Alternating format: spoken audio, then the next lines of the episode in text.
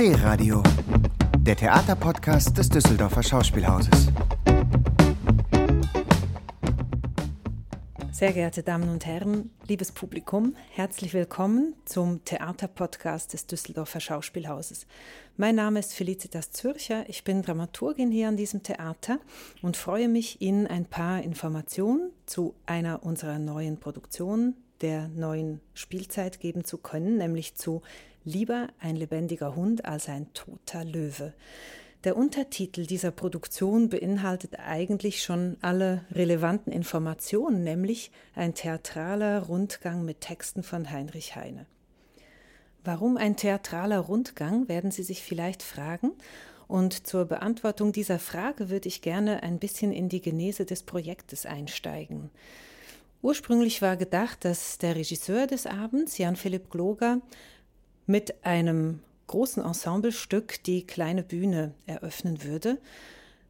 Als uns aber Corona und die Umstände des Lockdowns ereilten, war klar, dass wir unter den gegebenen Umständen mit Abstandsregeln zwischen Schauspielerinnen und Schauspielern und gesperrten Sitzplätzen im kleinen Haus eine solche Produktion nicht würden realisieren können.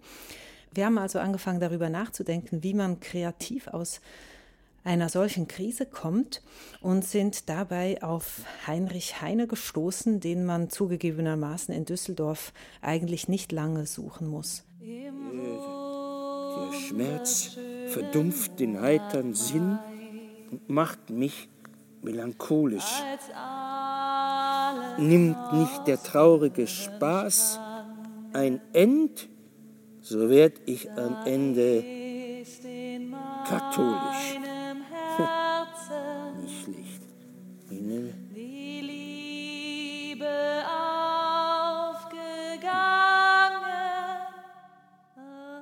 Das war Thomas Wittmann, begleitet im Hintergrund von Hanna Wert, beide als Heinrich Heine selbstverständlich.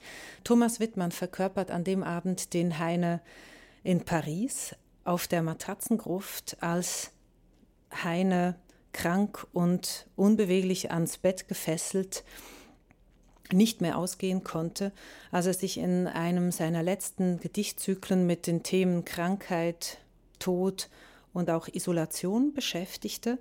Und natürlich fühlt man sich im Moment erinnert daran, was uns vor ein paar Wochen ebenfalls passiert ist, dass man zu Hause sitzt und rausguckt und sich vielleicht mit den Themen Krankheit beschäftigt.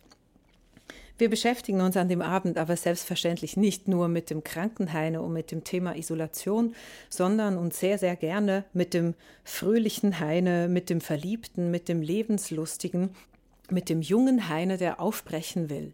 Das Leben ist der Güter höchstes und das schlimmste Übel ist der Tod. Mögen doch berlinische Gardeleutnant spötteln, es Feigheit nennen, dass der Prinz von Homburg zurückschaudert, wenn er sein offenes Grab erblickt. Heinrich Kleist hatte dennoch ebenso viel Courage wie seine hochbrüstigen, wohlgeschnürten Kollegen und er hat es leider bewiesen. Aber ich will lieber ein lebendiger Hund sein als ein toter Löwe. Das war Joscha Balta, neues Ensemblemitglied am Düsseldorfer Schauspielhaus.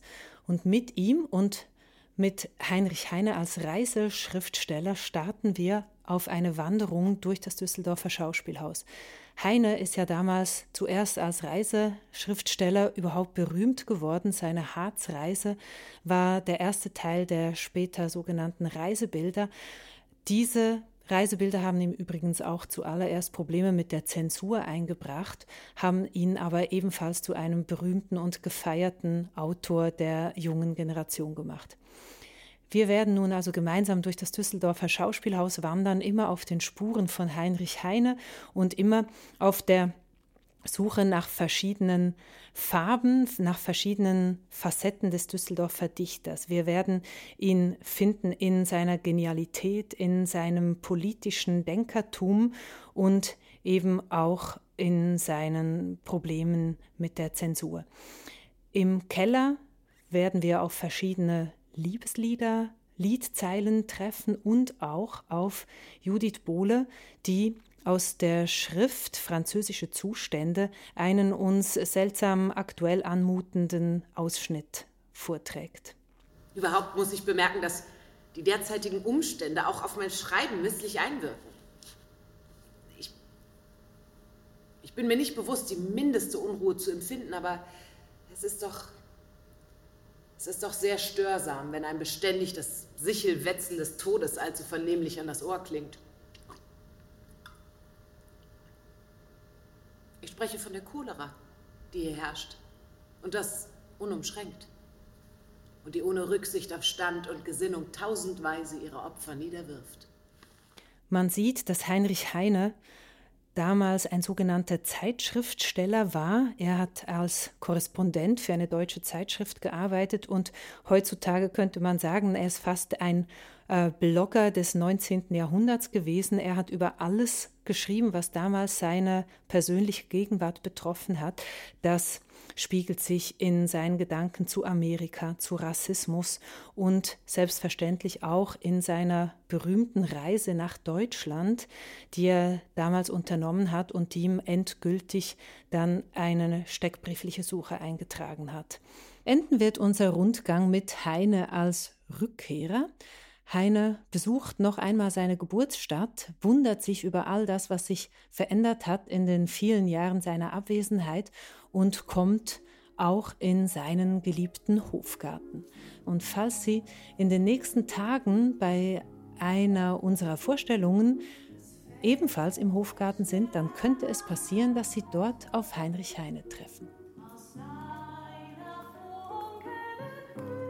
Ich bedanke mich für Ihre Aufmerksamkeit und freue mich, wenn wir uns im Theater wiedersehen. D-Radio, der Theaterpodcast des Düsseldorfer Schauspielhauses. Im Netz unter www.dhaus.de und auf allen gängigen Streaming-Portalen.